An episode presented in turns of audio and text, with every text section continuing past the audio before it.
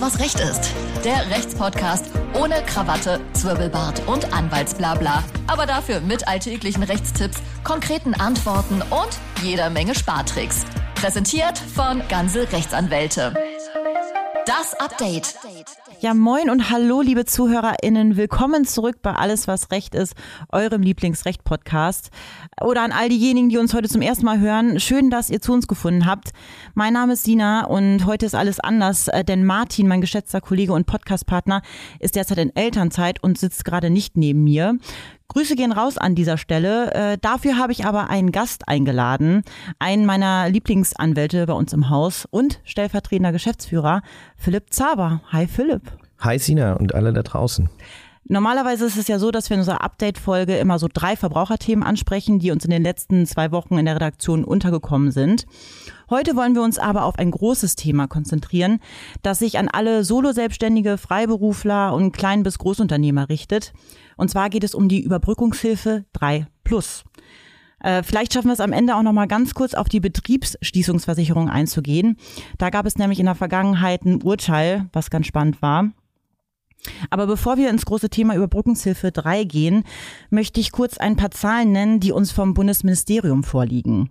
Und diese Zahlen besagen, dass lediglich 11 Prozent der Einzelhändler Überbrückungshilfe 3 beantragt haben in der Gastronomiebranche gerade mal 38 Prozent und Personen, die kreative, künstlerische und unterhaltende Tätigkeiten nachgehen, da sind es sogar nur fünf Prozent, die Überbrückungshilfe 3 beantragt haben.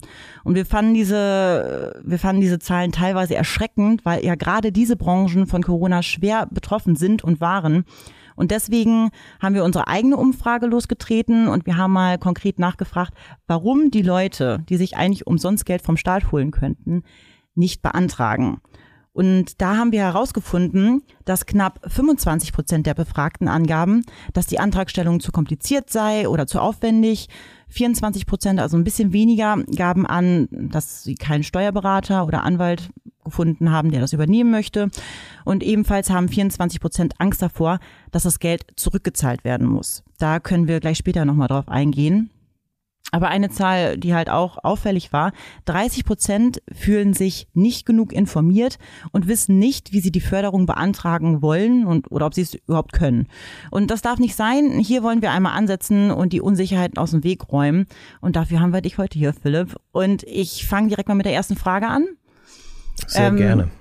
Also ist es ja so, dass der Staat in letzter Zeit öfters diese Staatshilfen angeboten hat, um gebeutelte Kleinunternehmer, Großunternehmer, wen auch immer, über die Corona-Zeit zu helfen. Und da ist auch die Überbrückungshilfe 3 öfters gefallen. Und jetzt hören wir auf einmal von der Überbrückungshilfe 3 Plus. Gibt es da irgendwie Unterschiede? Kannst du uns erklären, was dahinter steckt?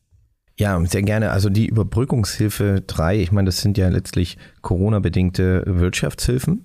Und das ging los mit Überbrückungshilfe 1 letztes Jahr, dann wurde es abgelöst von 2.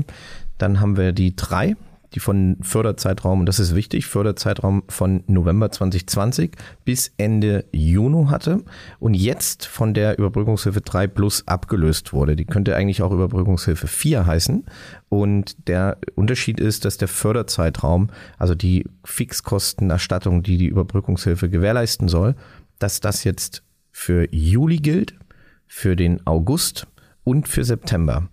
Und auch wichtig zu wissen, ich kann die Überbrückungshilfe 3, wie gesagt, November 2020 bis Juni 2021, sowie die Überbrückungshilfe 3 Plus, Juli, August, September, bis Ende Oktober beantragen. Also Überbrückungshilfe 3 und 3 Plus haben den Endzeitpunkt äh, 31.10. Und also 2021. Es wird besprochen, ob das nochmal verlängert wird oder nicht. Das ist aber noch ungewiss. Okay, die Frist läuft am 31. Oktober ab. Vielleicht ein bisschen früher äh, tätig werden oder das Ganze lostreten, weil man braucht noch ein bisschen Zeit für die ganze Bearbeitung der ganzen Anträge, gehe ich mal von aus. Richtig, also bis die Unterlagen alle vollständig sind. Also das, es vergehen mehrere Wochen, deswegen ist es wichtig, so schnell wie möglich hm. sich melden. Gut, ähm, vielleicht können wir noch mal ganz kurz runterbrechen, wer denn alles den Antrag auf Überbrückungshilfe 3 Plus stellen kann. Ähm, ich als Privatperson, ohne dass ich irgendwie ein äh, selbstständig bin, kann es wahrscheinlich nicht. Ähm, es ist jedes Unternehmen, das Kosten hat, ganz ungeachtet, welche Rechtsform dieses Unternehmen hat, kann diese Überbrückungshilfen beantragen. Das heißt, ich kann auch als Solo-Selbstständiger, wenn ich denn Fixkosten habe, die Überbrückungshilfe bekommen. Jeder ist davon, oder so gut wie jeder ist davon ähm, erfasst. Wichtig ist, ähm, dass man eben Kosten hat, die förderfähig sind. Da reden wir gleich, glaube ich, auch nochmal drüber, welche Kosten das sind. Alle laufenden Kosten, Miete, Pacht, ähm, Versicherungsverträge, alles, was ich nicht eben mal so aussetzen kann. Muss ich irgendwie einen bestimmten äh, Umsatzverlust haben? Äh, Gibt es da irgendwelche Voraussetzungen? Ja, wichtiger, wichtiger Punkt. Ähm, ich brauche, um in diese quasi, also um die Antragsvoraussetzungen zu erfüllen für die Überbrückungshilfe, übrigens für die Überbrückung, Überbrückungshilfe 3, wie für die Überbrückungshilfe 3 Plus, brauche ich einen Corona-bedingten Umsatzrückgang von mindestens 30 Prozent. Und zwar im Vergleich zu meinem Referenzmonat im Jahr 2019.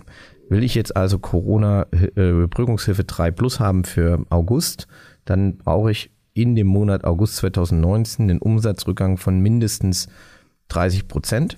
Können auch mehr sein, dann kriege ich im Zweifel auch mehr oder dann kriege ich mehr erstattet, nicht im Zweifel. Okay, verstehe. Und wie viel Geld kann ich dann erwarten, wenn ich so einen Antrag stelle? Ja, das hängt von in der Tat von meinen, von meinen, also es hängt von den Fixkosten ab, die, die ich mit meinem Unternehmen habe. Ähm, umso mehr Kosten ich habe, umso größer ist die Fördersumme. Wir haben ja nun viele hundert Anträge schon gestellt oder sind im Begriff auch zu, äh, noch zu stellen ähm, bis Ende Oktober. Und bei uns liegt so im Schnitt das Fördervolumen durchschnittlich bei 30.000 Euro. Ähm, hängt eben wirklich davon ab, wie ist mein Kostenapparat. Du hast es eben ganz kurz angesprochen, welche Kosten denn da äh, gedeckt werden sollen. Fixkosten hast du genannt. Können wir vielleicht ein paar Posten nennen, damit man da ein besseres Verständnis für bekommt, was da alles drunter fällt? Ja, das sind eben, eben alle Kosten, wie ich eben schon gesagt habe, die man nicht einfach so aussetzen kann. Miete, Pacht, Leasingverträge, Kfz, ähm, Kosten, die Finanzierungskosten, Steuern, Telekommunikation, Lizenzgebühren, ähm, es sind noch viele mehr äh, äh, Kosten, die ersetzt werden. Auch äh, Pauschalbetrag für Personalkosten, wenn das nicht von dem Kurzarbeitergeld schon gecovert ist. Oder jetzt bei der Überbrückungshilfe 3 Plus ist man, glaube ich, auch noch mal ähm, deutlich weiter, weil man so eine Restart-Prämie äh, gewährleisten will für Personalkosten. Ähm, also da ist unser Team bestens aufgestellt kann alles beantworten, die stecken da richtig tief drin und ähm, es lohnt sich auf jeden Fall, ähm, den, wenn ich zu prüfen, ob ich wenigstens antragsberechtigt bin. Mhm. Aber das sind so die Fixkosten. Im Grunde kann man sich als, als Merksatz ähm, mitnehmen, alles, was ich nicht mal so eben aussetzen kann, sondern was ich brauche, um mein Unternehmen am Laufen zu halten. Und bei die, also die Recherche und die Umfrage hat ja auch ergeben, dass tatsächlich einige Leute Angst haben, Befürchtungen, Sorgen.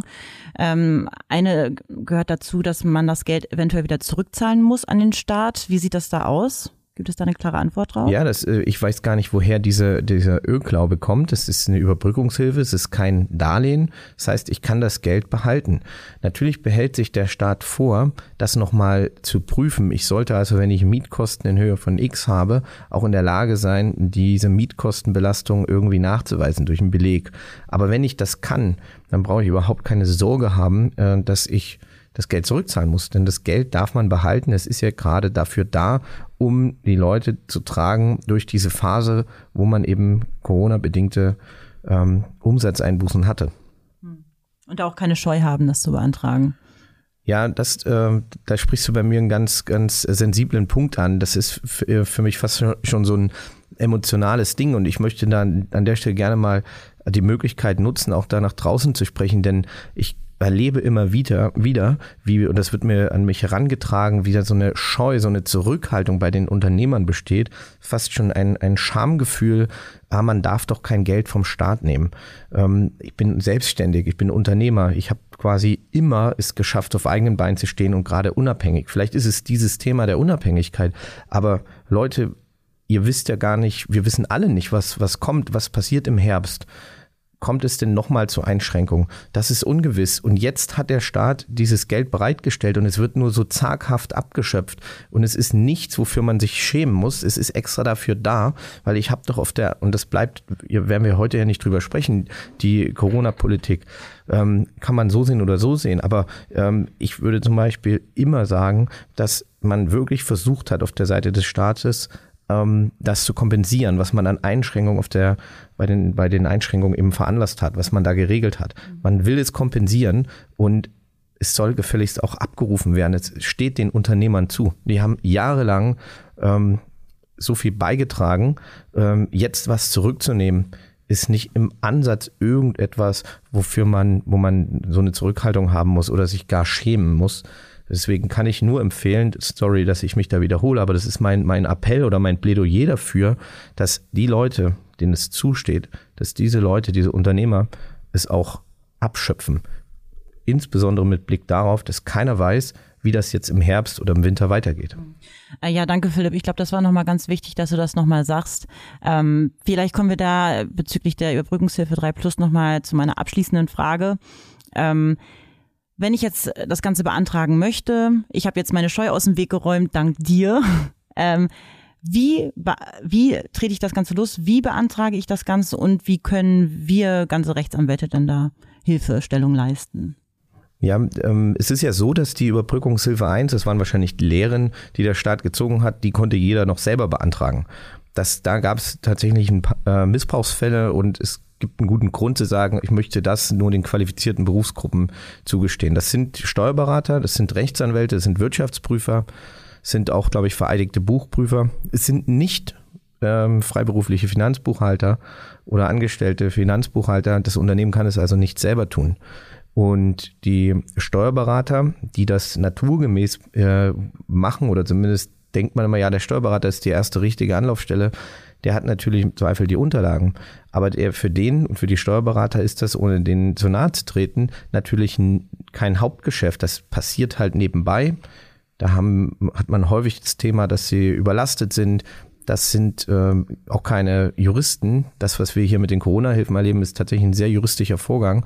Und äh, deswegen haben wir gesagt, wir bieten das Produkt an. Das ist also ein, wir begreifen es als ein Produkt, als eine Unterstützung, eine Beratung für die Antragsberechtigten da draußen. Wir prüfen auch, ob die Leute antragsberechtigt sind. Ähm, es ist auch so, dass ein Kostenaufwand jedenfalls für den Mandanten nur dann entsteht, wenn ähm, das Erfolg hat. Und dieser Kostenaufwand wird sogar noch vom Staat getragen, zum Teil bis zu 100 Prozent, je nachdem, wie viel Fördervolumen ich habe. Also das heißt, der, das Honorar ähm, des Anwalts wird vom Staat mit übernommen. Besser geht's eigentlich nicht. Und warum sage ich, dass das ähm, dass wir da vielleicht der, der bessere Ansprechpartner sind. Mir ist es erstmal egal, wo die Leute hingehen, Hauptsache sie beantragen das. Aber wenn sie dann über diese Schwelle drüber sind, dann empfiehlt es sich, das natürlich da zu beantragen, wo ich auch eine umfassende ähm, Beratung bekomme. Wir haben hier ein ganzes Team, was aus Juristen und Finanzbuchhaltern besteht. Über 30 Leute, die Tag ein, Tag aus nur das machen. Jedes Baustein, jeden Baustein in diesen FAQs, in diesen Verwaltungsrichtlinien, die sich auch dauernd ändern, schon einmal umgedreht haben. Also das ist ähm, komplex und wenn die Bewilligungsbehörde mal sagt, äh, nee, das nicht, dann übernehmen wir halt den, den Folgeprozess mit. Da ist ein Steuerberater im Regelfall überfragt, ist, wenn er sich nicht ständig damit befasst. Ja, also ihr könnt euch da auch gerne, wie gesagt, es ist tatsächlich ein komplexes Thema, aber dennoch ganz leicht den Antrag über uns zu stellen. Also guckt einfach mal bei uns auf der Website vorbei. Wir haben dazu einige Texte geschrieben zur Überbrückungshilfe. Da kommt ihr auch direkt auf die Antragstellung, könnt euch das Ganze nochmal genauer angucken und nochmal nachlesen. Ich denke, damit haben wir das Thema Überbrückungshilfe 3. Philipp winkt. Philipp möchte noch was sagen. Philipp, schieß los. Ja, vielleicht noch, noch ein, ein Satz zur Überbrückungshilfe 3 plus ähm, oder anderthalb Sätze. Ähm, es ist ja so, dass der, was wird da gefördert? Wir haben über die Fixkosten gesprochen, über die laufenden Kosten, aber dazu zählen auch die Sanierungs- und Beratungskosten gerade um eine Insolvenz abzuwenden, um wieder mit dem Unternehmen in die Gänge zu kommen. Das ist ein wichtiger Punkt. Und das zweite sind natürlich auch Investitionen. Gerade wenn ich eine Belüftungsanlage installieren möchte, jetzt vor der Herbstsaison, ähm, entweder erneuern oder erstmalig installieren, Kassensystem, Digitalisierung. Das sind alles Investitionen, die mit gefördert werden. Und da bietet sich natürlich die Überbrückungshilfe 3 Plus an.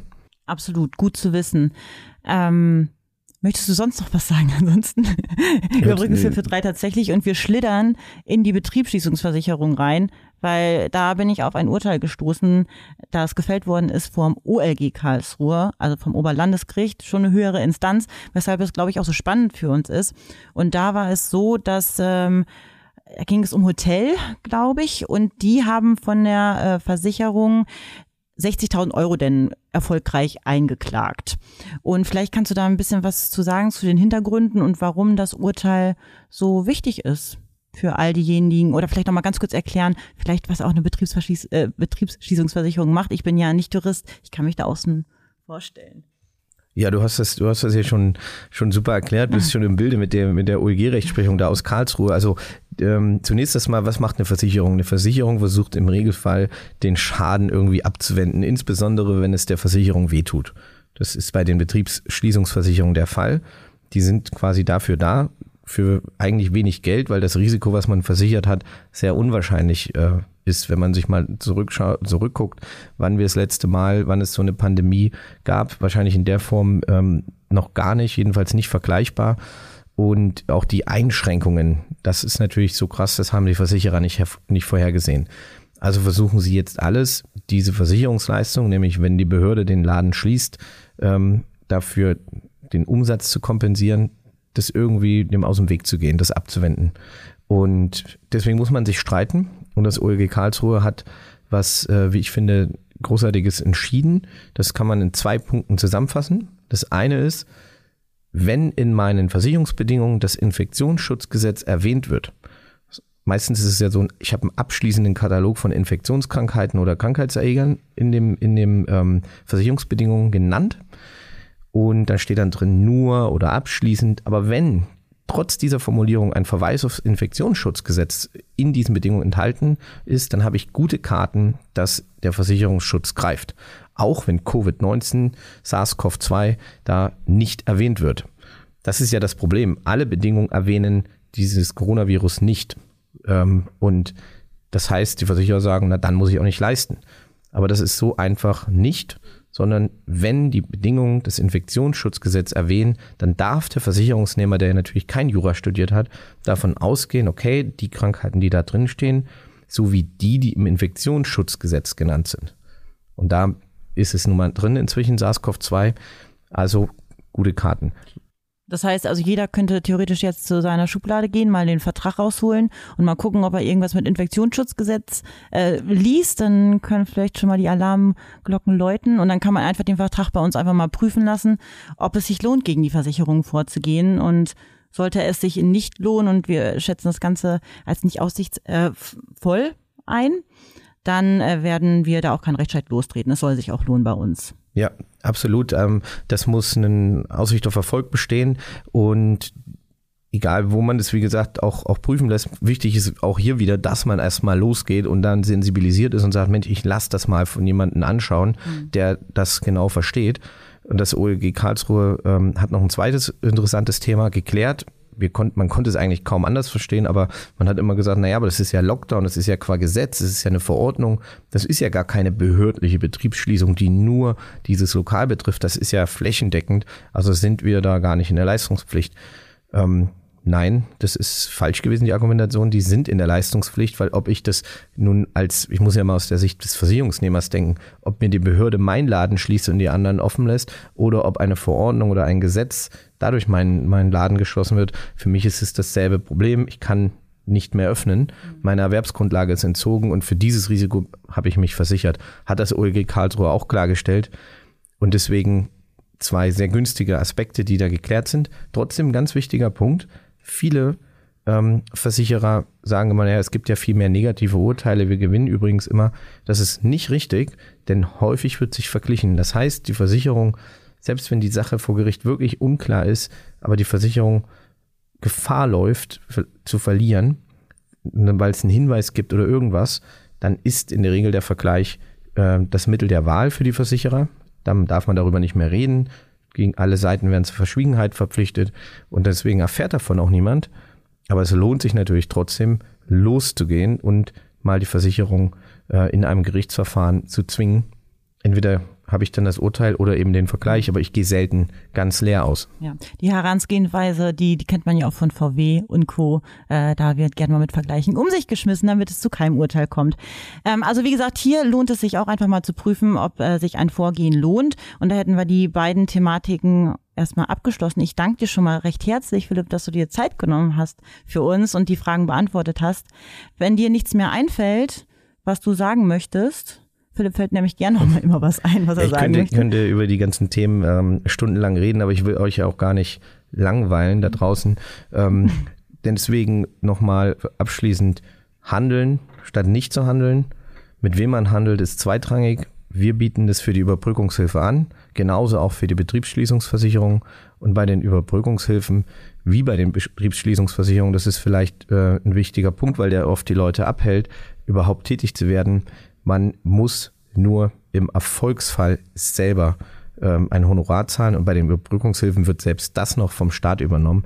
Besser geht's eigentlich nicht. Besser geht's nicht, das ist das Fazit äh, der heutigen Update-Folge. Vielleicht kannst du abschließen nochmal, weil wir haben das ja bei jeder Update-Folge, darf sich unser ganz, äh, Gast immer äh, zwei Lieder wünschen oder ein Lied. Du darfst zwei Lieder dir heute wünschen. Hast du dir vielleicht irgendwas ausgedacht, was vielleicht auch zur Thematik passen könnte? Ähm, jetzt überraschst du mich. Ich bin, ich werde ja hier gelegentlich für meinen Musikgeschmack kritisiert, was ich überhaupt nicht verstehen kann. Ich auch nicht. Äh, danke dir. Ja, also ähm, meine Kneipe von von wegen Lisbeth würde ich direkt aufs Tableau setzen. Ähm, geht zumindest um eine Kneipe. Damit sind wir thematisch gar nicht so weit weg. Das finde ich gut. Und du hattest gesagt, in, stimmt, in OLG Karlsruhe, da ging es um Hotel. Man könnte sagen noch, ähm, Finde ich auch ein cooles Lied. Nicht deutschsprachig, Hotel California von Eagles. Ist auch ein Gansel-Klassiker bei uns, ne? Ja. Auf den Gansel-Partys. Ja, wunderbar. Ich bin, ich bin sehr zufrieden mit deiner Musikauswahl. Freue ich mich drüber. Ähm, einfach bei uns auf der Pl äh, Playlist vorbeischauen. All You Need Is Law. Da packen wir unsere ganzen Songs immer rauf. Und ich glaube, wir haben es für heute. Wie gesagt, ich bedanke mich nochmal herzlich bei dir, lieber Philipp. Und wir hören uns äh, nächste Woche wieder. Wir freuen uns. Könnt gerne wieder einschalten. Bis dahin würde ich sagen, tschüss. Macht es gut. Tschüss. Dankeschön. Alles, was Recht ist. Der Rechtspodcast von ganze Rechtsanwälte.